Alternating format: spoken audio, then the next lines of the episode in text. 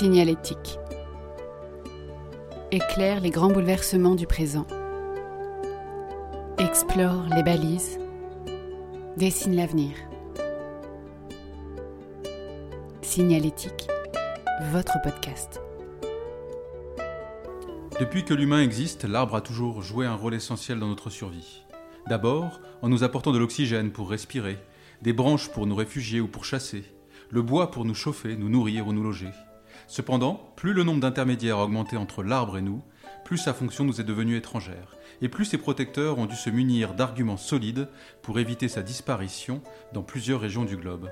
À vrai dire, ces arguments ne suffisent pas. En France, par exemple, selon l'IGN, le taux de mortalité des arbres par hectare a doublé ces 14 dernières années sous l'effet des conditions climatiques et des parasites. Cette augmentation du taux de mortalité diminue considérablement la capacité d'absorption de CO2 des forêts françaises, sur laquelle nous misons pourtant pour lutter contre le réchauffement planétaire. Au Canada, les 18,5 millions d'hectares brûlés cet été, au-delà de l'impact environnemental considérable, ont pour conséquence une baisse du PIB du pays de 1,3%. À l'échelle mondiale, si le taux de déforestation annuel a diminué au cours des 20 dernières années, entre 2015 et 2020, selon la FAO, le déficit demeurait de 12,5 millions d'hectares par an sur une planète qui compte un peu plus de 4 milliards d'hectares de forêt, soit l'équivalent d'un demi-hectare par personne. Pour compenser cette perte, il faudrait donc que chaque humain plante l'équivalent de 250 mètres carrés de forêt chaque année. Alors, devant cet enjeu mondial, comment faire prendre conscience à l'humanité de l'intérêt de protéger collectivement nos forêts? Comment reconnecter l'humain au vivant pour qu'il réalise l'importance de l'existence de l'arbre? De quelle manière l'arbre peut-il nous renseigner sur la façon de cohabiter entre nous et en harmonie avec la nature dans le but de préserver la vie humaine sur Terre? Bonjour à toutes et à tous, vous êtes sur Signalétique et pour répondre à ces questions, j'ai le plaisir de recevoir Lionel Minassian, entrepreneur et fondateur de Papa Ours Nature et Papa Ours et Lagage. Bonjour Lionel. Bonjour. J'ai choisi de t'inviter sur Signalétique car tu t'es engagé pour la protection de la forêt il y a quelques années et tu le fais avec passion et l'envie de partager avec les autres ton amour pour l'arbre. Ensemble, nous, nous nous interrogerons sur le rôle des forêts, sur les risques qui les menacent et sur la manière de les préserver. Je t'interviewerai aussi sur la façon dont les arbres peuvent nous inspirer ou nous reconnecter à la nature. Et enfin, nous aborderons aussi les sujets d'actualité, ainsi que le rôle des entreprises que tu as fondées. Pour commencer, euh, Lionel, peux-tu euh, te présenter?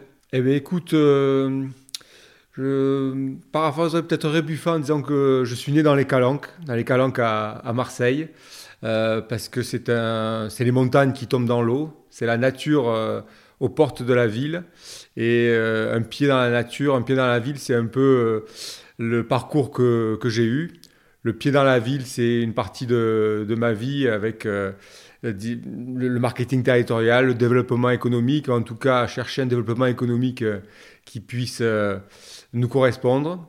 Et puis le pied dans la nature, c'est depuis bientôt une petite dizaine d'années la vie consacrée aux, arbres et, aux forêts. Donc départ de Marseille, né à Marseille, dans les Calanques, euh, grandi euh, sous le soleil de la Sainte-Victoire. Euh, et puis découvert un peu la nature et, le courage dans le Verdon. Et entre Verdon, Sainte-Victoire et, Calanque, c'est la Provence et la proté de la Provence de, de Giono. Alors je, voudrais rappeler ici que tu as été responsable du développement économique du Pays d'Aix en collaboration avec les différentes collectivités et que tu étais apprécié de tous par ton engagement et ton éthique, euh, qu'ensuite tu as cofondé euh, The Camp, qui est un grand projet qui euh, avait pour, notamment pour mission d'accompagner les entreprises dans leur transition écologique, et aujourd'hui tu travailles dans les arbres. Alors comment, comment on passe de, de cette vie au cœur de, du système économique à une vie au cœur de la biodiversité? Tout simplement, à un moment donné de, de sa vie, on se dit j'avais des, des rêves d'enfant, et euh, ces rêves d'enfant, euh, il est peut-être temps de, euh, de leur donner corps et, de les rendre possibles. il n'est jamais trop tard pour retrouver et donner corps à ces et réalité à ces rêves d'enfant. Quand j'étais jeune, j'ai toujours rêvé de vivre ou travailler, en tout cas dans la forêt. Les études, le parcours ont fait que j'étais plutôt dans le domaine de l'économie, du développement économique local, de comment trouver du, travail pour tout le monde et pour tous ses concitoyens, et c'était le développement économique au niveau du pays d'Aix. comment faire en sorte que ce développement économique puisse se marier avec une vision environnementale et faire changer les choses des grandes entreprises, et ça c'était The Camp, avec euh, cette utopie de, de, pouvoir faire bouger les, les grands groupes euh, au niveau français et international pour rendre ce monde euh, humain et durable. Et puis à un moment donné, on se dit, en analysant les choses, du point de vue sur le système démocratique, sur le système des grandes entreprises, que peut-être le changement ne se fera pas par, par le haut, euh, mais euh, par euh, une révolution à la fois individuelle et, collective, et pas par les élites. Et que donc peut-être qu'il faut revenir à une autre, une autre vision, une autre approche. Et c'est là que j'ai décidé de, de retourner, j'allais dire, dans les, dans les arbres. Donc ce que tu es en train de dire, c'est que ton choix, c'est à la fois un choix lié à, à, une passion que tu as, mais c'est aussi un choix lié à, un constat que tu as fait. C'est-à-dire que tu, tu te trouves aujourd'hui plus utile euh, dans les arbres que à essayer de transformer les entreprises ou accompagner la transformation des entreprises? Oui, je me trouve plus utile à, à faire le passeur entre le, la forêt, les arbres, la biodiversité et les humains que euh, de faire bouger euh, ou d'essayer de faire bouger les choses euh, au niveau économique au niveau des, des entreprises. En tout cas, oui, c'est le constat que j'ai fait après 25 ans dans ce monde-là. Alors en introduction, j'évoquais le chiffre de la FAO qui quantifie le déficit à plus de 12 millions d'hectares par an sur les 4 milliards d'espaces forestiers mondiaux. Pourquoi est-ce important aujourd'hui de se préoccuper des forêts? Alors, déjà, je voudrais revenir sur ta présentation, qui était euh, tous les chiffres que, tu as dit euh, correspondent à moi ce que je lis. Mais on parle chiffres, on parle PIB, on parle statistiques, on parle euh, vision utilitariste de la forêt, on parle à notre cerveau. Et si parler à notre cerveau était utile pour la forêt, je pense qu'elle ne serait pas dans cet état-là.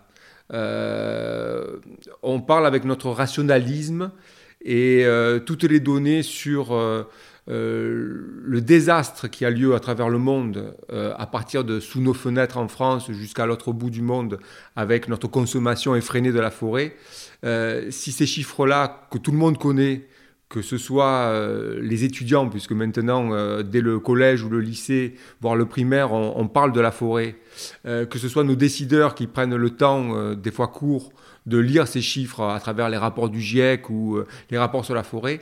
Si parler chiffres et euh, rationalité servait, euh, je pense qu'on ne serait pas dans cet état-là.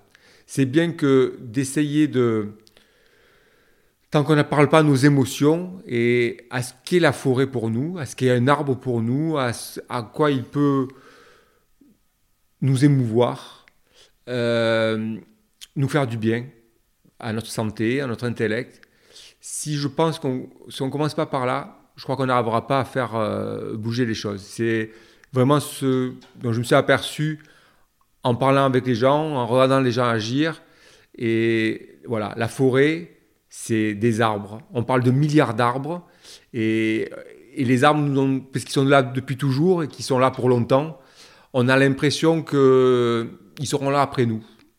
Et là, avec mon métier d'arboriste grimpeur, je vois que sur ne serait-ce que ces dix dernières années, que les arbres ils meurent beaucoup beaucoup plus vite, euh, que qu'on va les voir, qu'on peut les voir disparaître à échelle humaine. Et il y a un phénomène qu'on appelle euh, un peu l'amnésie environnementale, euh, c'est-à-dire qu'on on oublie l'état de l'environnement tel qu'il était pour nous quand on était jeune. Quand on a 40 ans, on ne se rappelle plus comment la situation a 20 ans et comme elle était pour la génération d'avant. Et pourtant, la situation, là, il y a un virage incroyable, une accélération incroyable sur la perte de biodiversité, puisqu'on tu as parlé beaucoup de carbone et souvent l'arbre est vu comme un puits à carbone, mais c'est tellement autre chose. Au-delà des émotions que je parlais, c'est d'abord une cathédrale, un habitat, un refuge pour les animaux. C'est la base de la vie. Euh, c'est la chlorophylle, la base de la vie. C'est la chose que les plus grands ingénieurs, tous réunis, ne savent pas reproduire. Et c'est cette magie-là où il y a tout à découvrir en fait. On, est, on est des nains à côté de ce génie de la nature qu'on a du de, de la peine à concevoir et euh, on en sait tellement peu aujourd'hui encore. On commence à découvrir depuis 10 ans. Tout ce qu'il y a encore à découvrir, c'est le. On est juste au, petit bout de l'iceberg et on imagine tout ce qu'il y a à, découvrir et c'est vertigineux. Alors tu, le disais, il y, a, il y, a, plein d'arbres qui meurent. J'évoquais tout à l'heure le taux de mortalité qui augmente. Et quand on écoute ces dégradations de la biodiversité, euh, on peut avoir tendance à se dire, mais, mais, finalement, il va y avoir une destruction exponentielle et, demain, euh, la vie humaine ne sera plus possible. Comment tu réagis Alors toi qui essaies de toucher euh, les, émotions, comment tu réagis face à cette vision catastrophiste des choses? Tant qu'il y a de la vie, il y a de l'espoir. Hein. C'est pour ça qu'on se lève tous les matins. C'est pour ça que quand on voit l'émotion d'un enfant, d'une personne en situation de handicap, d'un grand-père euh, qui a amené ses, enfants et ses petits-enfants grimper dans la nature euh, et, redécouvrir la, nature, on se dit qu'il y a toujours de, l'espoir. Hein. c'est ce qui euh, permet de faire vivre l'humanité. mais ça passera par un changement radical de nos comportements. Euh, la transition euh, écologique, euh, c'est du pipeau. Je veux dire, transition, c'est sur le long terme, c'est bouger à petits pas. on a besoin de changements radicaux, sinon on va clairement dans le mur. Donc, il, est temps de, prendre les choses en main, mais il faut le faire maintenant. Alors, prenons par exemple la, France. Aujourd'hui, on essaye de, préserver les forêts françaises. Qu'est-ce que tu penses de la façon dont on s'y prend pour préserver les forêts? Alors, on entend déjà euh, souvent Ah, mais euh, pourquoi il faut défendre les forêts euh, On n'a jamais eu autant de forêts en France. alors, c'est vrai, à l'époque où on construisait les bateaux en bois et on devait faire du charbon de bois, l'état des forêts, en tout cas la surface, était inférieure à celle d'aujourd'hui. Euh, alors, il faut se préoccuper des forêts en France, je vais y revenir, mais euh, il faut se préoccuper des forêts dans le monde entier et de notre impact sur, ces forêts. Euh, il ne s'agit pas de défendre uniquement euh, les forêts euh, en Provence, en, Occitanie, on en reparlera, euh, et puis pas se préoccuper du bois qu'on consomme à l'autre bout de la planète ou du soja qu'on consomme et qui fait que les forêts sont dévastées à l'autre bout de la planète. je crois qu'on est citoyen du monde et qu'on a le droit de se préoccuper des forêts qui sont un bien de l'humanité, comme les océans, dont on parle encore moins que les forêts d'ailleurs, euh, sur, toute la planète. Et qu'on ne doit pas faire, en tout cas là, du localisme à euh, ne s'occuper que de la forêt qui est au pied de chez soi. C'est important, euh, parce qu'on la connaît bien, mais qu'il faut penser global. Ça, c'est la, première chose. Pour revenir sur la, sur la France, clairement, aujourd'hui, la forêt est en piteux état. parce qu'elle est dévastée. C'est une forêt qui a souffert de la mondialisation quelque part, hein, euh, les scolites, euh, les maladies, euh, le changement, que dis-je le changement Le bouleversement climatique, parce que dans le mot changement, on a l'impression que ça peut revenir en arrière, que c'est juste une petite phase de quelques, quelques mois, quelques années de réchauffement et qu'après ça revient. Non, les bouleversements climatiques ont un impact incroyable sur la forêt qui ne peut pas s'adapter qui ne euh, peut pas bouger. Hein. On a l'impression de l'arbre euh, qui est stable, euh, mais les arbres se déplacent. Les arbres sont toujours déplacés pour faire face aux changements climatiques sur la longue durée. Mais aujourd'hui, ils n'arrivent plus à bouger assez vite. Leur mouvement qui se fait grâce aux graines qui peuvent bouger comme ça de kilomètre en kilomètre, portés par le vent, portés par les animaux, portés par les océans, ne va pas assez vite. Alors les gens, les, hommes ont, inventé des systèmes, euh, ils nous payent, nous, arboristes grimpeurs, pour aller prendre des graines euh, en haut de, des hautes futées pour pouvoir les transporter à l'autre bout de la France.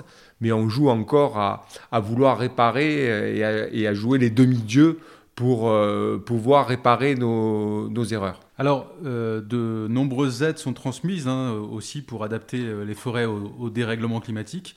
Euh, mais on voit qu'il y a des propriétaires qui reçoivent ces aides et qui persistent à mettre en place des monocultures dont on sait qu'elles ne résisteront moins bien. comment tu expliques euh, cet entêtement? Ben c'est, c'est le productivisme. C'est à partir du moment où tout est basé sur la rentabilité, euh, et euh, donc les gens sont là pour maximiser les choses. C'est notre société du toujours plus, du toujours plus vite, du toujours plus haut, euh, il faut, où il faut revoir les, les échelles de valeur. tu parlais tout à l'heure de PIB. voilà, le PIB, quelque chose qui n'est plus du tout adapté aujourd'hui pour mesurer l'état de santé de nos sociétés. Clairement.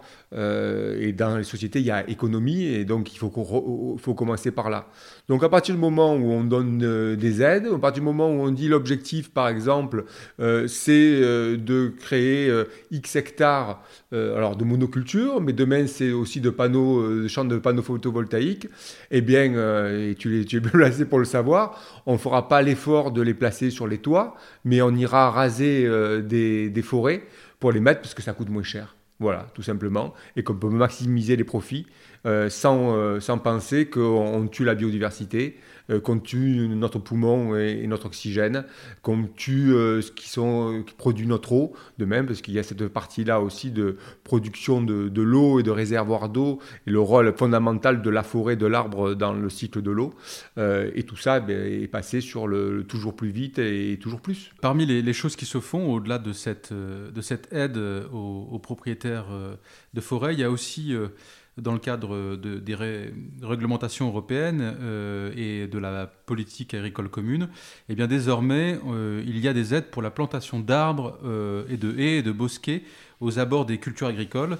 Euh, c'est ce qu'on appelle l'agroforesterie. Mmh. Euh, est-ce que ces mesures vont dans le bon sens, à ton avis? Oui, oui, clairement. Euh, l'agroforesterie, on, redécouvre l'utilité des, arbres en, en. Enfin, c'était nos bocages, hein, tout simplement, qu'on a dévasté dans l'après-guerre pour que les, la machinerie agricole et qu'on puisse faire des champs de plusieurs dizaines d'hectares. et aujourd'hui, on se rend compte du rôle de l'arbre dans l'équilibre des cultures par rapport à l'eau que va puiser les racines, par rapport à l'azote, par rapport à tout ce que peut apporter euh, l'arbre à côté de des cultures. Donc oui, replanter des haies, c'est fondamental. Euh, mais pendant qu'on les replante, il ne faut pas en arracher à côté.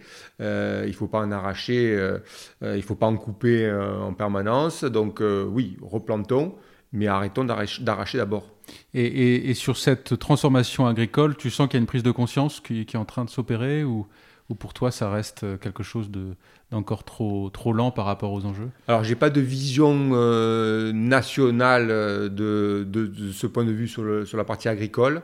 Euh, j'ai pas l'impression que le syndicat numéro un des agriculteurs en, en France, euh, ce soit son cheval de bataille numéro un. Alors, tu évoquais tout à l'heure un, sujet que je trouve euh, essentiel dans, dans, la gestion des, forêts, c'est que tu disais les, les arbres, euh, en fonction de l'espèce qui est présente, euh, ne supportera pas les hausses de température. Comment on fait pour s'adapter une fois que bah, l'arbre il a épuisé toutes ses ressources, il a plus d'eau et qu'il n'est plus capable de, se battre par rapport au, dérèglement climatique? Parce qu'on sait déjà qu'on va atteindre les 2 degrés quasiment. oui, oui, les 2 degrés, on va les atteindre. Alors, euh, il y a des arbres qui poussent dans le désert. Euh, il y a des, que ce soit des déserts chauds ou des déserts froids. Hein, c'est l'incroyable euh, adaptation, adaptabilité des, des arbres. Mais ce pas, les mêmes, pas les mêmes espèces. Et puis c'est une autre densité euh, d'arbres, hein, euh, clairement. Quelque part, déjà, arrêtons de couper des arbres. Je veux dire qu'à un moment où ils, euh, souffrent, les forêts, les arbres souffrent et ont des niveaux de stress euh, hydrique euh, liés à la pollution aussi. Hein. On oublie que la pollution atmosphérique euh, aussi est un, est un stress euh, incroyable pour, pour, les, pour les arbres. Donc à partir du moment où il y a ce niveau de souffrance des, des, des arbres avec un taux de mortalité incroyable, n'allons pas nous euh, au-delà des températures sur lesquelles malheureusement euh, pour faire basculer la courbe euh, on n'y arrivera pas. En tout cas on n'en passera pas en dessous des 2 degrés. Arrêtons de couper les arbres que ce soit en ville ou que ce soit dans, nos forêts.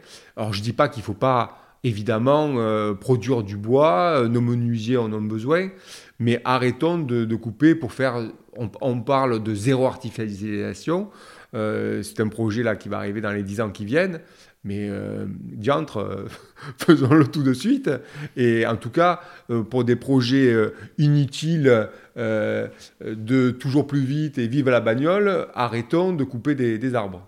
Et alors toi, qui as été dans le, au cœur de, développement économique, la zéro artificialisation des sols, c'est possible dans, dans, une région comme le Pays d'Aix? Mais bien sûr, bien sûr que, bien sûr que c'est possible. Ça demande de l'imagination, ça demande du courage, euh, mais c'est possible.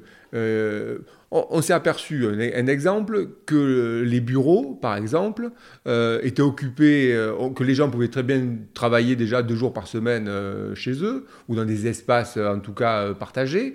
donc c'est bien que le nombre de mètres carrés de bureaux peut être utile pour plein d'autres activités imaginons les choses. Imaginons aussi qu'à un certain âge, quand les enfants sont partis, on n'a pas besoin de garder une maison euh, de 150 mètres carrés, de se retrouver tout seul sur un terrain de 10 hectares euh, ou de 2 hectares.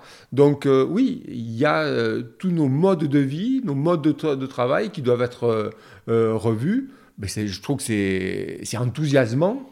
comme, comme projet. Tu parlais tout à l'heure d'optimisme, je trouve ça que c'est incroyablement enthousiasmant mais ça demande euh, à la fois du courage et de pas à chaque fois qu'on on émet une idée comme ça, euh, de se dire mais vous voulez retourner à l'âge des cavernes, euh, vous êtes voilà donc oui il y a des solutions. Tu as appelé tout à l'heure à agir plus fort et plus vite et pour ça il y a bien sûr un point essentiel, c'est accroître la prise de conscience et la mobilisation collective de l'être humain. Quels sont selon toi les ressorts pour euh, augmenter cette, euh, enfin, accélérer cette prise de conscience?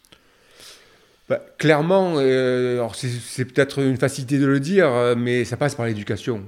ça passe par l'éducation dès le plus jeune âge. je crois que on est coupé, de manière globale, on est coupé de la nature. Euh, il c'est une des raisons pour laquelle, d'ailleurs, on en a tout à l'heure, j'ai créé Papa Ours Nature. C'est quand je me suis aperçu que les jeunes, alors c'est vrai aux États-Unis, mais je pense que c'est la même chose en France, sont capables aujourd'hui de faire la différence entre deux espèces d'arbres, peut-être dire le sapin de Noël et puis euh, peut-être, je ne sais pas quel autre arbre d'ailleurs, ils, arrivent à reconnaître. Euh, et puis, par contre, ils sont capables de faire la différence entre mille logos. Voilà je peux différencier deux arbres, alors que la forêt peut être tellement nourricière et source de vie. Et par contre, je suis capable de différencier 1000 logos différents. Je suis euh, aujourd'hui, les jeunes euh, passent moins d'une heure de leur euh, par jour à l'extérieur. c'est les écrans, c'est l'école, c'est la voiture de papa maman qui va nous chercher parce que je me déplace plus à pied, je marche plus les 3 km. Et donc je passe ma vie je passe ma vie à l'intérieur.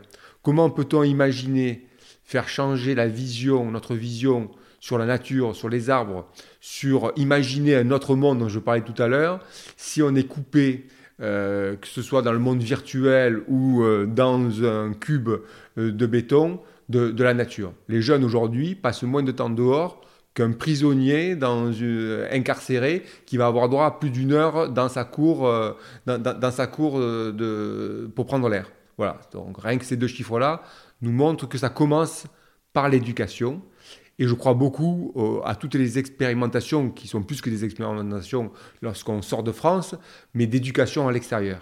Euh, alors aujourd'hui, c'est une fois par mois, une fois par semaine que les classes euh, vont faire la classe à l'extérieur, mais je crois beaucoup au fait d'aller en forêt, d'aller dans la nature. Alors ça demande, c'est compliqué, les enseignants ont peu de temps, des programmes incroyablement chargés, je, je le sais, mais aller à l'extérieur pour des enfants qui eux n'ont pas la chance d'avoir des parents qui vont les mener euh, se euh, randonner et qui vivent dans les cités HLM.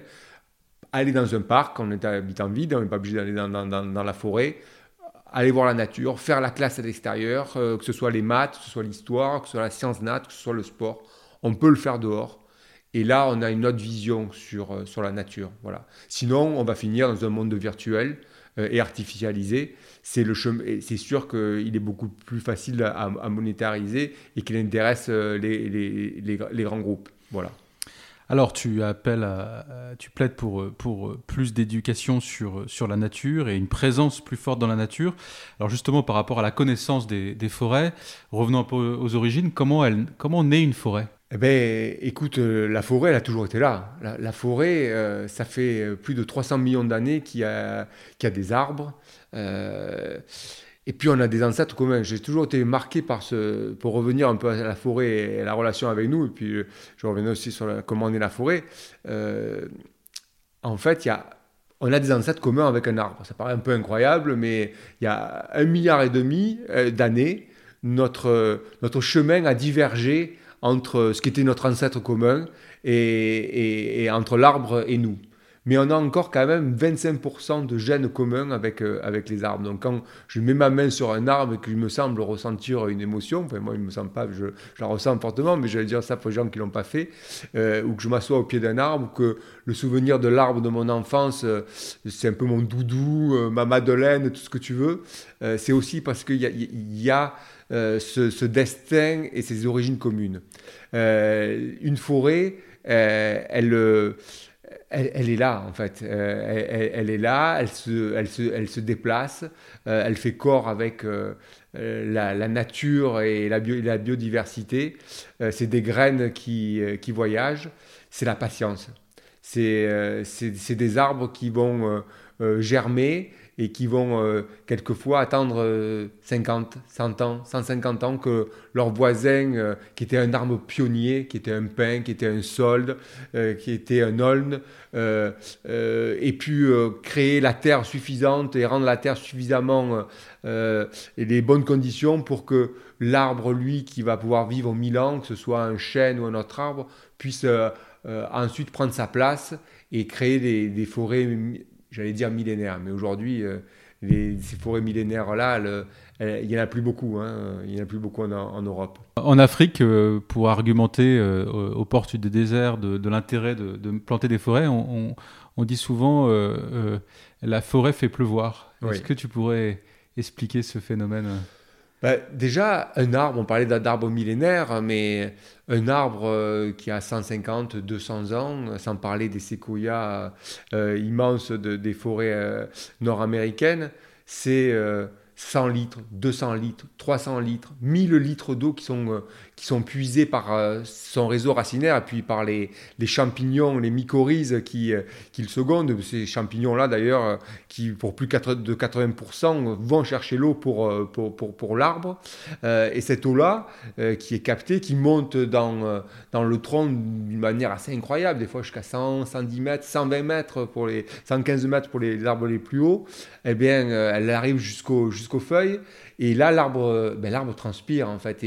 80, plus de 95% de cette eau qui a été aspirée par l'arbre repart euh, dans, euh, dans l'air et va pouvoir donner, euh, et c'est le cycle de l'eau, la magie des cycles de l'eau, les, pluies, et cette eau-là qui est d'une qualité incroyable aussi, filtrée par les, par les arbres. voilà, donc c'est le rôle des arbres dans pour les climats, le rôle des forêts pour, pour, le climat. Et puis on découvre aujourd'hui aussi le, le, le, rôle, sans doute, je parlais des mycorhizes pour les champignons, mais des spores même des, champignons dans la possibilité de faire, euh, de faire euh, pleuvoir et de déclencher les, pluies. Donc on est encore au balbutiement, je le disais tout à l'heure, de, ce qu'on découvre dans la magie de, la nature qu'on met si peu de temps à, casser. Donc ralentissons et, et, regardons, continuons à à nous émerveiller de ce cycle-là. Alors oui, tu, as évoqué à plusieurs reprises là justement qu'il y a beaucoup de recherches qui ont permis de, découvrir la façon dont les forêts euh, se développent, la façon dont l'arbre euh, se, grandit, euh, communique avec son entourage. Est-ce que tu pourrais nous citer des, exemples de, de, résultats scientifiques liés à, l'observation des arbres qui t'ont frappé, qui t'ont inspiré et qui, qui, te semblent intéressants de partager avec les auditeurs et les auditrices? Alors déjà, euh, s'il y a des, jeunes qui, écoutent et, qui passent à côté de, ce que tu es en train de dire, devenez scientifique et plongez-vous euh, dans, cette incroyable magie des arbres. Il y a, tout, à, découvrir. Et j'ai l'impression aussi que ce qu'on apprenait il y, a, il, il y a 10 ans, il y a 20 ans sur euh, en fait, on a énormément d'idées préconçues sur les, sur, les arbres.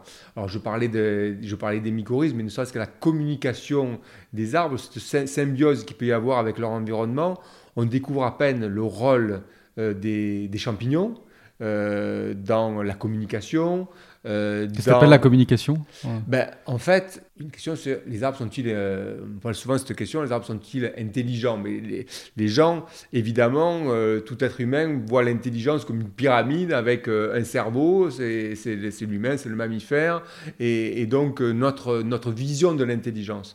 Mais si l'intelligence, c'est percevoir des informations et pouvoir quelque part s'en souvenir, euh, donc d'une certaine mémoire, et pour y apporter des réponses, l'arbre est capable de le faire. Et ça, on le découvre tous les jours sur les perceptions euh, qu'il peut avoir euh, de la nature, sur la chaleur, sur la sécheresse, sur les mouvements, sur les dangers, sur les stress.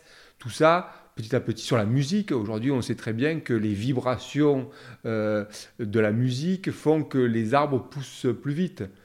À ce propos, moi j'ai juste une, anecdote qui m'a, euh, a fait sans doute que je me suis encore plus euh, consacré euh, à la défense des arbres. C'était, j'étais jeune arboriste, grimpeur. Un client m'appelle en me disant Lionel, on m'a conseillé de vous appeler. J'ai un arbre qui est en train de dépérir, un magnifique marronnier qui est au milieu de mon jardin que j'ai toujours connu et il est en train de dépérir, est-ce que vous pouvez venir voir ce qu'il a? Donc euh, je viens, euh, je m'approche de l'arbre, je regarde, je lui pose des questions évidemment. Est-ce que vous avez fait des travaux? Est-ce que les racines euh, ont été touchées? Est-ce que vous avez mis des canalisations? Est-ce que vous avez, mis des remblais qui auraient pu asphyxier les, racines? Non, non, non. Est-ce que vous avez changé le, système d'irrigation? Vous avez mis plus d'eau, moins d'eau? Non, non, non, non, non.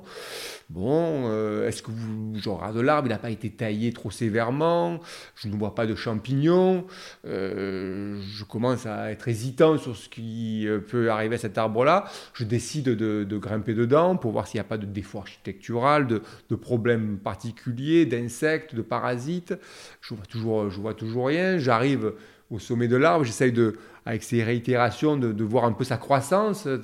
Et puis je, je vois que sur, je compte 1, 2, 3, 4, 5, 6 ans où l'arbre avait vraiment végété avec euh, un millimètre par, par an de, croissance. Euh, et puis alors que les années précédentes, il avait sa, une croissance euh, classique. Je redescends un peu dubitatif en disant, écoutez, vous êtes sûr qu'il y a 6 ans, vous n'avez pas fait des travaux? Parce que depuis, il y a pas, pas une année de sécheresse particulière, il y a 6 ans, il n'y a pas eu de chute de neige particulière. Donc il s'est passé quelque chose il y a 6 ans. Là, le monsieur fond en larmes, donc je me retrouve un peu pétrifié. Et il me dit, il y a six ans, il y a mon épouse qui est décédée. C'était la maison de sa grand-mère, donc elle a toujours vécu là. Et depuis l'âge de trois ans, c'est une violoniste. Tous les jours, elle vient jouer du violon. Euh, elle est venue toute sa vie, dès l'âge de trois ans, jouer du violon au pied de cet arbre-là. Et elle est morte il y a six ans. Voilà. Donc, euh, est-ce que c'est les vibrations? Est-ce que c'est la relation qu'on a avec l'arbre? Est-ce que c'est le hasard? Je, je, te laisse, je vous laisse euh, méditer, mais des histoires comme ça, et j'en ai tellement d'autres que cette relation à, l'arbre, euh, et quand je disais tout à l'heure qu'il ne faut pas parler qu'au cerveau, mais aussi à, à nos tripes, c'est qu'on a encore plein de choses à, découvrir sur euh, les vibrations, sur euh, la relation qu'on peut avoir avec cet arbre-là qui, les gens parlent aux arbres, mais je suis sûr que les arbres, les arbres nous parlent aussi et il faut apprendre à les entendre. Oui, je crois qu'il y a des chercheurs qui, qui regardent l'impact du chant des oiseaux sur, euh, sur les arbres notamment. Oui, oui, oui, bien sûr. Donc euh, le chant des oiseaux, euh, les vibrations aussi entraînées par le, par, par le vent, la relation entre les arbres. On parle de timidité, de timidité entre les arbres. Lorsqu'on lève la tête, qu'on se couche en forêt, on voit que les, les canopées ne, ne, se touchent pas. On se dit mais comment se fait-il que les, branches, alors qu'on parle souvent de concurrence pour aller chercher la lumière au-dessus de l'autre, quand on réfléchit toujours avec, en termes humains, qui ne se touchent pas, ben là aussi on, hésite sur, euh, les raisons euh, de, pourquoi ces arbres-là restent juste à bonne distance euh, les, les, uns des autres. Comme on, ne sait pas encore complètement expliquer ces balais de sorcières qu'on voit dans les arbres, que ce soit dans les pins ou d'autres arbres, c'est tout. certains me disent est-ce que c'est un gros nid, cette surabondance d'aiguilles toutes qui forment une, une grosse boule Est-ce que c'est des champignons Est-ce que c'est des, parasites qui font que l'arbre comme ça se met à muter? Euh, voilà, donc tu me disais quelles sont les, dernières découvertes, j'allais te dire, voilà tout ce qu'il y a encore à découvrir et, à aller chercher. On, parle depuis tout à l'heure donc euh, de, la forêt, de son observation. Et comment euh, justement observer les forêts peut nous aider à penser la société de demain? Qu'est-ce qu'elle peut nous enseigner? Ben Déjà, ça, nous enseigne de, de prendre notre temps. La, forêt, euh, c'est c'est une force, j'allais dire une force tranquille, pour paraphraser une, un slogan politique, mais c'est une, oui, c'est une, une force, c'est un mouvement euh, lent en fait, euh, et c'est surtout une harmonie incroyable. Je crois que déjà cette harmonie-là euh, et ce respect, c'est quelque part une, une manière sur laquelle on devrait s'inspirer pour, pour, vivre, pour vivre différemment. et puis, c'est la relation de symbiose qu'il peut y avoir, magnifique, euh, entre les arbres, entre les arbres et leur milieu. Je parlais des, champignons.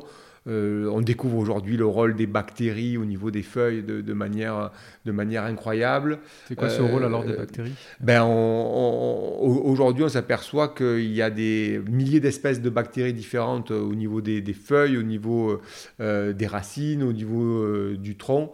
Euh, qui a un rôle dans euh, la, défense euh, immunitaire, j'allais dire, des, arbres, sans encore comprendre exactement comment, comment ça se passe, par exemple. Et alors tout à l'heure, tu, tu, évoquais la, compétition entre, entre les arbres pour aller chercher la lumière. Ce que j'avais lu dans, dans, un des, dans, un ouvrage de, Peter euh, il y avait en effet cette compétition, mais que l'arbre privilégiait quand même la coopération parce qu'il savait que si à un moment donné les arbres qui étaient en dessous de lui euh, mouraient, eh bien, il avait une difficulté après à, se développer lui-même. Euh, est-ce que, euh, est-ce que justement, tu peux préciser un peu ce point, nous donner des exemples et voir en quoi cette lutte entre compétition et coopération pourrait nous inspirer? Et même, est-ce qu'il y a des arbres, un peu comme les humains, hein, qui préfèrent la coopération et d'autres qui préfèrent la compétition? Alors, c'est toute la difficulté de, de, voir et d'analyser les arbres avec notre vision euh, d'humain. C'est comme quand on fait une toute étude sur le, milieu naturel, on a tendance évidemment à avoir ce, ce, biais-là. Mmh. C'est d'ailleurs ce qu'on reproche à, euh, à, l'auteur que tu viens de, citer, même s'il a, il, par la, magie de son livre, il a été un éveilleur de conscience sur le rôle des arbres et pour ça, on ne peut que l'en remercier. Euh, euh, bah, le meilleur exemple, et je crois qu'il est cité dans, le livre dont, tu parles sur, sur, les arbres, c'est que lorsqu'un arbre est coupé, est cassé, la souche de cet arbre-là, euh, normalement, c'est un arbre mort. L'arbre n'est plus, plus capable de faire de la photosynthèse par ses feuilles ou ses, jeunes tiges, euh, et donc il est censé euh, mourir. Et on s'est aperçu, c'était pas très longtemps, hein, c'était vers Montpellier, c'était des, arboristes qui un jour sont tombés sur une, une souche d'un conifère coupé depuis quelques années et qui avait fait ce qu'on appelle un bourrelet de recouvrement. C'est-à-dire qu'on coupe, quand coupe la branche d'un arbre, ou un fût a fortiori, mais la, branche d'un arbre vivant en tout cas, euh, ben, il va recouvrir euh, la plaie pour pas que euh, les champignons, des insectes, euh, des maladies puissent, puissent rentrer. C'est parce qu'il peut produire du carbone, de la matière, parce qu'il a encore des feuilles. Donc c'est complètement impossible, en tout cas dans l'état de connaissance qu'on avait alors il y a quelques dizaines d'années, sur, sur un, arbre, un arbre coupé. Et on s'est aperçu que cette, ce phénomène-là de bourrelet de recouvrement pouvait se faire sur un arbre coupé. Donc on, s'est creusé la tête et on a découvert en fait que la, seule explication possible, c'était que par le réseau racinaire et par les, connexions que les arbres avaient, ou de racine à racine, ou via les, mycorhizes, ils pouvaient comme ça faire don de sucre à l'arbre mort pour qu'il puisse euh, recouvrir euh, sa blessure euh, mortifère, j'allais dire, et que son réseau de racines puisse continuer à servir dans la transmission d'informations et en tout cas de sucre dans la forêt. Et, c'est comme ça qu'un arbre va pouvoir nourrir d'autres arbres de son espèce qui à un moment donné vont être en, difficulté, attaqués par, par des animaux, par, enfin, en tout cas d'autres bactéries ou d'autres insectes.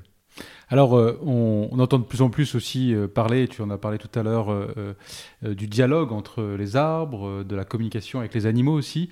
Est-ce que tu peux nous en toucher deux mots et, nous dire voilà, ce, que ce dialogue apporte et, ce qu'il peut nous apprendre aussi à nous, les humains? Alors, déjà, ce qu'il peut nous apprendre, c'est qu'on a toujours une vision, on en parlait tout à l'heure avec le cerveau, très pyramidale des choses. on parlait aussi de mon, parcours et, du rôle de, de l'éducation. On est formaté de le plus jeune âge à ce que euh, ce soit à la fois cérébral, mais à la fois dans une société pyramidale où à un moment donné, euh, il y ait quelqu'un qui décide. Je crois que la nature, ce qu'elle nous apprend, c'est, on appelle ça l'intelligence collective bien souvent, et c'est un mot qui peut tourner creux, euh, mais c'est que de manière collégiale, on est beaucoup plus fort, beaucoup plus rapide dans les décisions et qu'elles sont souvent bien, bien meilleures que lorsque c'est quelqu'un euh, seul qui euh, euh, croit que par le Saint-Esprit ou les saints mathématiques, il, sait tout sur, sur, tout. ça, c'est ce qu'on pourrait dire, quand on observe la nature, la première chose qui peut, qui peut sauter fortement aux yeux par rapport à la manière dont on, dont on fonctionne. Après, sur la communication, euh, les arbres, ça peut se passer par les racines, ça peut se passer par euh, ce qu'on appelle les composés organiques volatiles, les, COV, ça se passe également dans l'arbre lui-même euh, par des informations hormonales à travers la, sève, voire électriques aussi, ou même si là on sait beaucoup moins de choses. et puis on a tendance à, parler de l'arbre et de la communication entre arbres, mais déjà un arbre en lui-même, euh, euh, on a tendance à l'unifier, euh, mais ce n'est pas un, seul être en fait. On s'est aperçu que d'une branche maîtresse à une autre, il pouvait y avoir de différences d'ADN. C'est aussi toute l'évolution que peut avoir un arbre parce qu'il doit rester sur place et qu'il doit, doit évoluer au fil du temps pour s'adapter sur des temps longs. Alors depuis le début de cette interview, tu as dit à plusieurs reprises qu'on on essayait de, voir les forêts avec notre cerveau plus qu'avec notre cœur. Je peux que constater au travers de cette interview et de mes questions que ça a été beaucoup le cas aussi dans, la façon dont, j'ai essayé d'échanger avec toi. Et, c'est très vrai que dans la société, un peu comme pour les animaux, euh, souvent on a l'impression qu'on a besoin de démontrer l'intelligence euh, de, la nature pour euh, pouvoir la respecter, se préoccuper d'elle. Et, donc j'aimerais maintenant qu'on bascule un peu vers le cœur euh, et qu'on parle un peu de, ton activité. Qu'est-ce que tu fais, Lionel, et, et comment tu touches euh, à l'émotion, justement? Alors, je touche à l'émotion et je touche à l'éducation.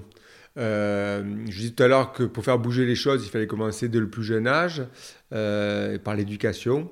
Donc avant même de grimper aux arbres, l'activité d'aller voir les arbres, de parler des arbres, de faire, parler, de faire découvrir ce monde merveilleux, euh, et d'émerveiller en fait euh, les générations, qu'elles soient toutes jeunes ou plus anciennes. Je crois que tout le monde, toute la société doit bouger.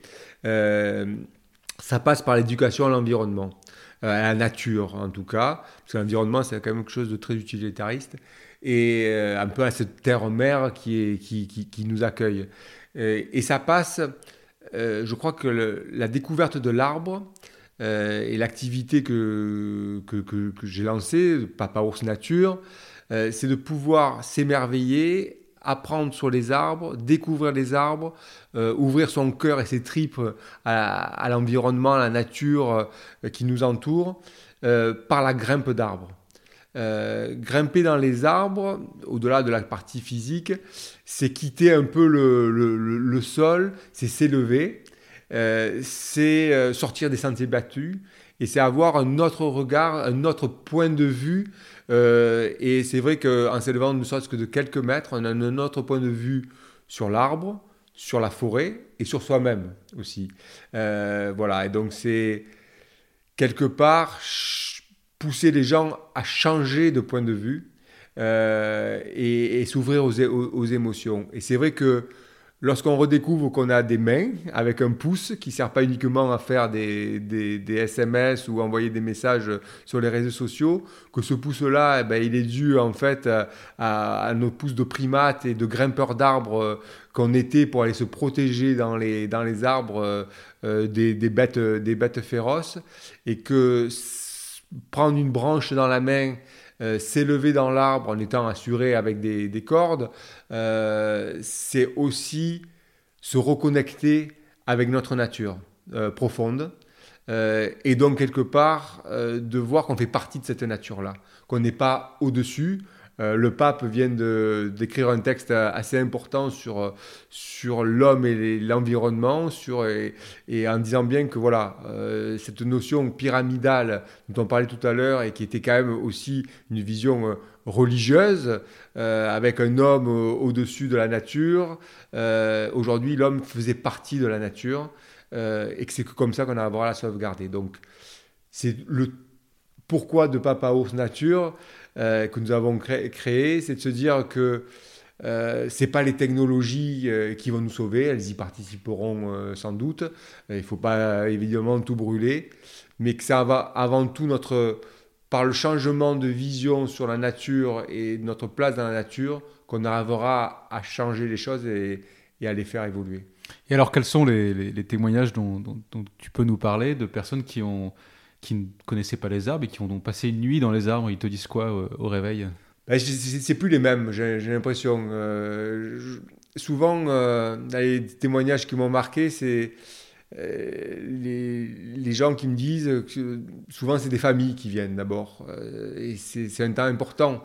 Euh, on voit aujourd'hui tout le rôle, on en, parlait, tout à l'heure rapidement, mais du numérique qui nous coupe de, de nous-mêmes et de nos racines, mais qui nous coupe aussi dans nos rapports d'amitié ou dans nos rapports familiaux. c'est aussi prendre, grimper dans un arbre, c'est aussi poser son téléphone, poser son ordinateur ou sa tablette et prendre un temps pour soi, mais en famille le plus souvent ou entre amis.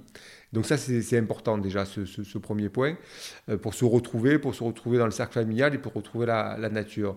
Et donc, le témoignage, c'est par exemple de dire que les gens ont l'impression de rentrer dans l'intimité de l'arbre. Voilà, d'avoir de, été accepté, d'avoir passé euh, un sas euh, un peu magique pour entrer dans l'intimité de l'arbre qui, qui, les a vraiment accueillis. et puis me dire qu'ils ne rendront plus jamais un arbre de la même manière que ce soit en ville où souvent l'arbre est vu comme du mobilier urbain, euh, ou que ce soit en se baladant, euh, les gens me disent que désormais ils vont lever la tête. Euh, et, que on parle souvent des arbres remarquables, une association d'ailleurs qui, fait un boulot formidable, qui met en valeur les arbres remarquables. Mais tous les arbres sont remarquables, tous les arbres ont une histoire, tous les arbres, alors que ce soit celui de notre enfance, souvent je, je commence comme ça, c'est est-ce que vous avez un arbre qui vous a particulièrement marqué? Et tout le monde a son histoire d'arbre fruitier dans lequel on grimpait quand on était gamin pour aller cueillir une figue, une amande, une cerise, de l'arbre où on allait euh, déposer son, doudou, de l'arbre sur lequel on a fait son premier bisou, euh, et ainsi de suite. C'est bien que cet arbre-là, euh, ces arbres-là, ont une relation intime avec les humains, mais qu'on a tendance à oublier. Et lorsqu'on en parle, lorsqu'on grimpe, les me disent, mais oui, c'est vrai, j'avais complètement oublié tout ce qui nous relie à l'arbre. Et c'est d'autant plus important de les défendre. Donc c'est ces moments d'émotion, d'émerveillement euh, dans, les, dans les yeux euh, qui est incroyable. Et puis c'est ce partage aussi avec tout le monde. Euh, tout le monde peut grimper dans les arbres, c'est ça qui est assez magique. dès la maternelle, dès la grande section, à l'école, les collégiens, les lycéens euh, se laissent prendre au jeu. Euh, quand on vient de, de, cité, euh, de Marseille, puisqu'on habite à, j'habite à côté de Marseille, ben, il y a ce rapport à la nature qui change en disant, souvent on commence par s'asseoir au pied de l'arbre pour regarder l'arbre dans lequel on va conduire. Non, non, mais monsieur, je ne veux pas m'asseoir, c'est sale par terre. C'est ce rapport à la nature qui est dont on est coupé et où on se dit non, non, mais c'est ça, je préfère m'asseoir en vide sur une chaise ou sur des marches et pas dans la nature. Donc ça commence par là, ce changement de, vision. Euh, et puis après, c'est la personne qui veut plus euh, le lendemain euh, descendre de son, de, son hamac, parce que lorsque je leur ai dit au début que pour moi, être perché dans un arbre à 10 mètres dans un hamac, c'est la meilleure place au monde, ils me regardent en me disant mais quelle est cette énergumène? Et puis le lendemain, ils me disent mais oui, en fait, on est tellement bien dans ce hamac perché qu'on est au, cœur des, au, cœur des choses et qu'on fait partie euh, de, de, cette terre-là qui nous accueille. Donc parce que pratiquement, donc tu accueilles les personnes au, pied des arbres et, et ils vont dormir dans un hamac. Ça, tu les, tu les. Oui, alors ça peut être des initiations d'une heure et demie, même en une heure et demie d'initiation euh, sur les techniques de grimpe, on a le temps de, de prendre le, euh, le temps de s'émerveiller sur, sur les arbres, d'aller s'asseoir euh, pour 10 minutes dans un hamac ou sur une chaise hamac, de d'écouter un, conte ou d'ouvrir un livre, de prendre une feuille de dessin et de dessiner vu d'en haut euh, la nature, qu'on soit grand ou, petit, ou tout simplement de s'asseoir euh, sur une branche et, de regarder. Donc c'est une heure et demie, c'est aussi un après-midi où là, en famille, on prend un peu plus euh, le temps de se percher tous ensemble et, d'échanger, de se raconter des choses peut-être qu'on ne se racontait pas quand on était à, terre. Et puis évidemment, une fois que les gens ont découvert ça, ils, savent qu'on peut passer la nuit comme ça en forêt, euh, dans, des, hamacs, mais toujours sécurisés par la corde, euh, c'est là qu'on on rentre dans le cœur de, la nuit, de la forêt.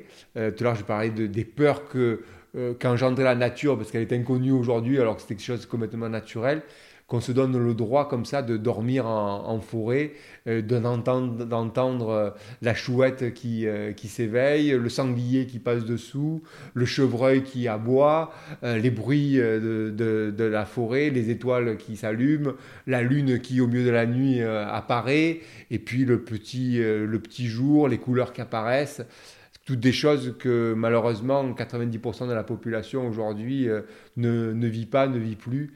Euh, et c'est cet émerveillement-là qui est, qui est, incroyable. Et alors, les particuliers, comme les entreprises, les collectivités, les écoles, tout le monde peut te faire appel à Papa Ours Nature pour aller faire ce genre d'expérience. oui, oui, oui, bien sûr. C'est euh, cette ouverture-là à, à tous les publics et euh, même les personnes en situation de handicap. On a fait grimper des personnes qui, euh, qui n'entendaient pas, des personnes qui étaient euh, aveugles et qui arrivent encore mieux que toi et moi à, grimper, des personnes qui quittent leur fauteuil et qu'on fait grimper dans des chaises hamacs ou dans des fauteuils dédiés pour qu'eux aussi puissent monter. C'était la semaine dernière à, à, à, Aubagne. Voilà, donc ça peut être pendant un festival, euh, parce que je pense que la rencontre comme ça euh, entre nature, art, et je salue mes, mes amis du Game of Trees Festival aux, aux, Ors, c'est aussi faire bouger les, ben, faire bouger les choses. Alors, euh, et, juste, pourquoi Papa Ours, nature? Ben, L'ours, l'ours est un animal assez incroyable, qui, a, qui était qui a été beaucoup décrié, on parlait de religion tout à l'heure, mais qui était vu un peu comme un concurrent, qui est à la fois mi-humain, mi-animal. et donc dans cette transition-là, dans ce rôle de passeur, je trouvais que l'ours avait tout son, tout son rôle pour nous refaire découvrir la, la forêt. Et puis j'ai plein d'anecdotes avec des ours euh, rencontrés au, au, coin du bois, et puis... La, le podcast ne me permet pas de me voir, mais entre mes poils et, mes cheveux à suite, toute ressemblance euh, est possible. Et qu'est-ce que tu aurais comme euh, anecdote avec un ours alors à nous raconter? Non, mais c'est des, des, des, rencontres avec euh, et fortuites entre entre l'animal et toi. Entre l'animal et, et, moi, oui, oui. C'est des moments, que ce soit un ours d'ailleurs ou, un écureuil ou un chevreuil ou un sanglier ou une chauve-souris qui passe comme ça. Euh, ces moments-là, pour moi, c'est des messages de, de, la nature, c'est des moments un peu suspendus hors, du temps. Euh, et voilà. J'aimerais un instant qu'on parle aussi de, de l'actualité, parce que j'ai lu que euh, dernièrement, tu, bah, tu, militais beaucoup pour la protection des arbres et, plus récemment contre l'autoroute A69 qui devrait réduire de 20 minutes le trajet d'une heure 20 entre Toulouse et Castres. Euh, est-ce que tu peux nous expliquer les raisons de ta mobilisation contre cette autoroute? Oui, c'est un, un, projet d'un autre temps en fait. C'est un projet d'un autre temps. Euh, souvent, les, on, parlait tout à l'heure de, de, pouvoir s'émouvoir et, pour la, destruction de, forêts ou de terres arables, euh, que ce soit à l'autre bout du monde, dans son jardin ou dans la région voisine. Là, c'est le cas, c'est l'Occitanie. Euh, euh, obliger les gens à payer 17 euros pour un aller-retour pour gagner euh, quelques, minutes euh, dans une société, même si on aime sa bagnole, comme dirait notre cher président, on, sent bien que ce n'est pas, le, le futur, ce n'est pas la société de, demain. Il y a des alternatives qui ont été, qui ont été proposées. Comme par exemple ben, Aujourd'hui, le, le, collectif La Voix est libre euh, a, proposé un, projet très cohérent euh, de transport collectif, euh, d'autres utilisations de, D'abord, il existe une route nationale qui n'est pas du tout saturée. Il suffit d'aller sur place. J'ai dormi dans les arbres au-dessus de cette nationale-là. Elle n'est pas, du tout, euh, pas du tout saturée. Euh, et qu'on nous fasse encore le coup du développement économique. J'ai travaillé pendant 20 ans et on peut faire dire n'importe quoi à un président de CCI ou à, ou, à 10 entreprises. je crois qu'aujourd'hui, ça ne pèse plus, on disait plus un arbre doit tomber. Euh, sur ces centaines d'arbres ont été abattus. Aujourd'hui même, euh, euh, des, des, citoyens qui s'étaient perchés dans, des arbres, un peu comme notre cher Butterfly. Butterfly, c'est cette activiste américaine, cette citoyenne américaine qui, dans les années 90, à l'âge de 20 ans, alors qu'elle n'avait jamais, jamais grimpé, est restée deux ans perchée dans un séquoia à Redwood, dans une forêt de Californie. Euh, cet arbre-là faisait 60, plus de 60 mètres, était perché à 60 mètres. C'était un arbre millénaire qui devait être abattu, comme euh, quelques-uns des autres arbres autour d'eux. Elle est montée pour rester une semaine, elle est restée deux ans dans l'arbre. Ils l'ont pas abattu, l'arbre. Je crois que c'est un modèle. Euh, ils ont protégé tous les arbres dans un rayon de 60, de, 60 km de, cet arbre-là. Aujourd'hui, avec le recul, on se dit, mais il fallait être complètement débile pour imaginer abattre un arbre de, de 1000 ans ben, demain, après-demain, euh, nos enfants nous diront mais comment vous n'avez pas lutté contre cette autoroute euh, débile? Euh, Donc je crois que c'est notre devoir de citoyen de pouvoir comme ça se lever et dire non. Alors on nous répond oui mais c'est les élus qui ont décidé. on a fait une enquête publique mais tout le monde connaît bien la mascarade de l'enquête publique, euh, d'afficher euh, un petit papier au bord d'une route pour aller se donner, son avis. Et d'ailleurs, si on avait écouté l'enquête publique, 90% des gens qui sont allés donner leur, avis ont dit non.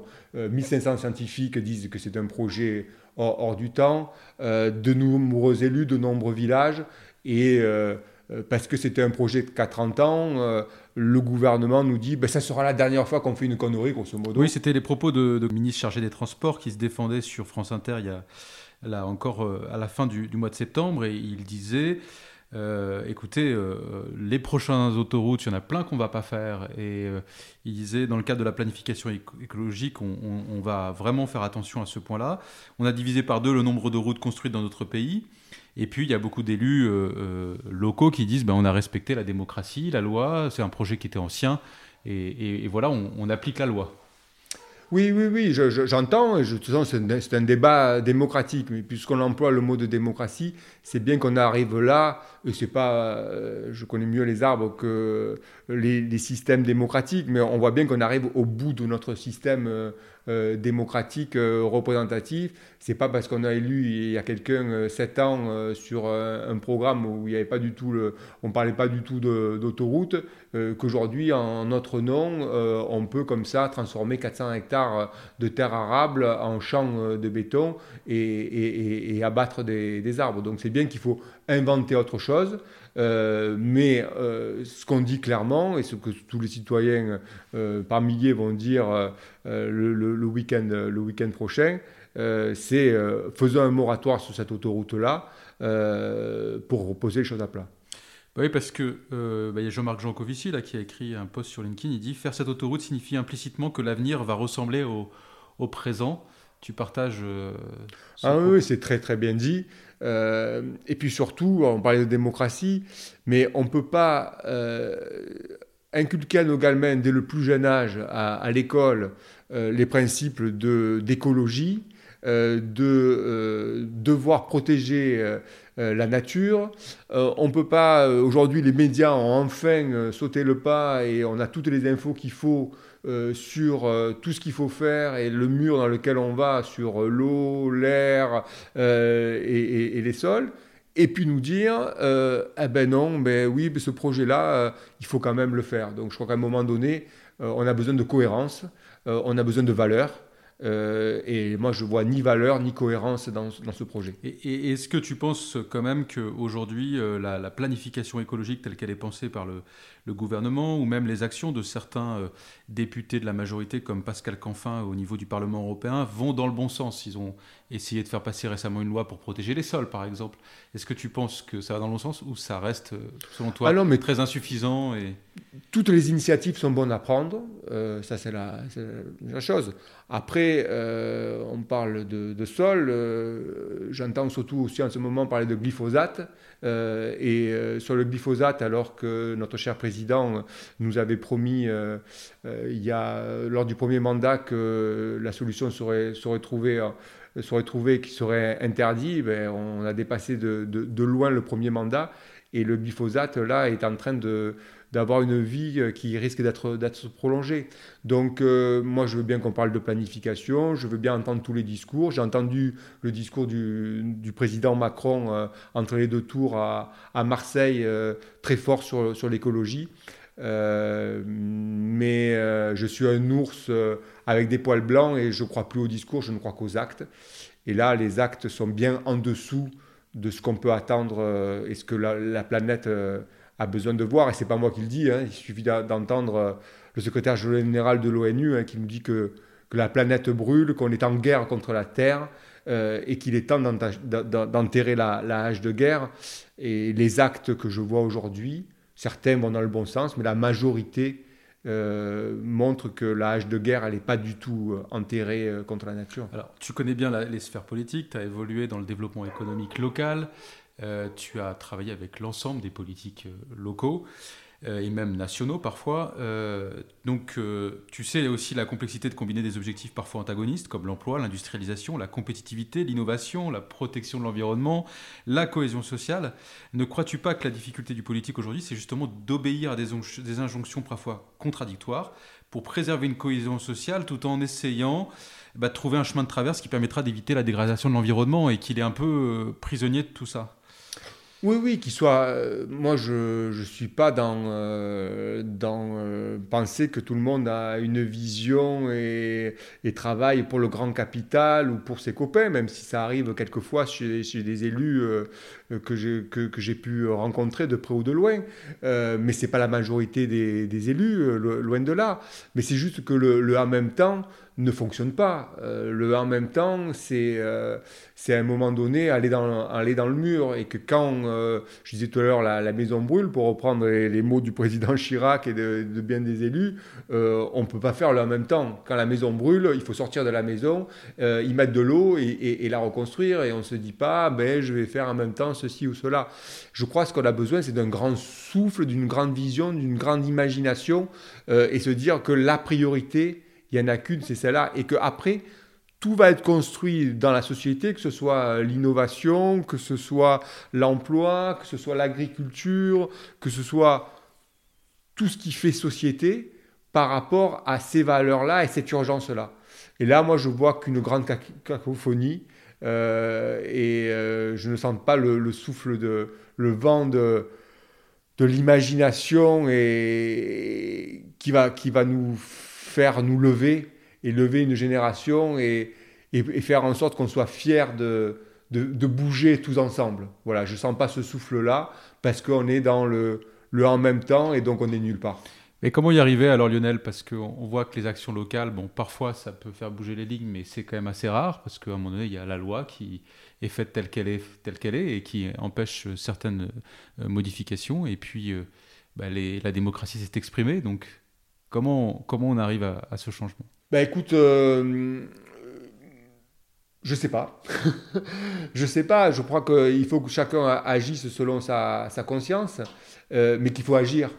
Que le temps où on peut rester spectateur en disant ben, j'ai voté, euh, d'ailleurs la majorité s'abstient désormais, donc ou j'ai pas voté, c'est plus suffisant. Euh, donc il faut pousser euh, de la manière qui nous semble la plus adéquate. Euh, le système a changé, inventer de nouveaux systèmes démocratiques. Il y a plein de chercheurs, penseurs, philosophes qui ont plein de bonnes solutions. et donc il faut les mettre, il faut les mettre en œuvre. et puis si, si on ne fait pas ça, on, on ira dans le mur j'allais dire de manière violente. La, société est tellement violente aujourd'hui, il n'y a, qu'à voir ce qui se passe euh, en Israël, ce qui se passe en, Arménie, ce qui se passe dans le monde, pour pas avoir ce qui se passe dans nos écoles avec, euh, pour que cette violence-là, on ne l'ait pas au niveau démocratique, mais quand je vois que des jeunes de 20 ans euh, qui étaient perchés dans un arbre pour euh, protester et, envoyer un message sont descendus comme des malpropres et qu'on risque leur vie en, les descendant, ben, je suis tranquillement révolté. Merci Lionel pour, pour ce témoignage et, aussi ton, l'explication de, ton engagement. J'ai retenu en tout cas de, cet épisode que toi, pas ta participation, eh bien c'était surtout de se connecter aux arbres et que ton appel, c'est voilà, d'aller rejoindre les forêts pour euh, apprendre, apprendre d'elles. L'épisode touche, à sa fin et j'ai l'habitude de, demander à, mes interviewés euh, euh, s'ils ont des œuvres artistiques euh, qu'elle soit musicale, qu'elle soit dans le domaine de l'écriture, la peinture ou autre, à partager avec nos auditeurs et auditrices qui soient en lien avec, avec cet épisode. Est-ce que tu aurais quelque chose à partager? Ben, J'aurais J'aurais trois livres. En fait, la bibliothèque de Papa Ours Nature est, est, assez importante parce que sur, les arbres, en tout cas, parce que j'aime bien que les, les, gens puissent monter avec un arbre. Pour prolonger pour savoir un peu tout sur les dernières découvertes sur les, sur les arbres, je conseille vraiment le, livre d'une chercheuse de Clermont-Ferrand qui s'appelle Catherine Laine, et son livre s'appelle Dans la peau d'un arbre. Euh, c'est euh, très fouillé et à la fois facile à lire, donc euh, je le conseille vraiment. Pour à la fois découvrir plein de choses sur les arbres, mais aussi sur les mouvements écologiques, et on parlait de ça, il y a évidemment euh, le livre de Richard Powers, L'arbre au monde, qui est, assez, magique. Et puis, euh, euh, pour certains, ce n'est pas un poète, mais pour moi, il me fait énormément rêver. C'est évidemment Jacques Prévert avec, avec Arbre. ce livre qui est bon, qui, je pense qu'il faut l'acheter d'occasion. mais quand on lit, pour commencer, Arbre, chevaux sauvages et sages à la crinière verte, au grand galop discret, dans le vent vous piaffez, debout dans le soleil vous dormez et rêvez, ben on a envie de lire la, suite. Merci Lionel de nous faire rêver euh, avec les arbres, avec les émotions qu'elles te provoquent, et puis aussi avec tes révoltes. J'ai été ravi d'échanger avec toi. Merci à toutes et à tous. Si vous avez aimé ce podcast, n'hésitez pas à le partager sur les réseaux sociaux. Si vous avez des commentaires sur cet épisode ou des suggestions sur des futurs thèmes à aborder par Signalétique, vous pouvez m'adresser vos messages sur mon compte Facebook ou Instagram. Je vous donne rendez-vous pour le prochain épisode. À bientôt Lionel. À bientôt, merci.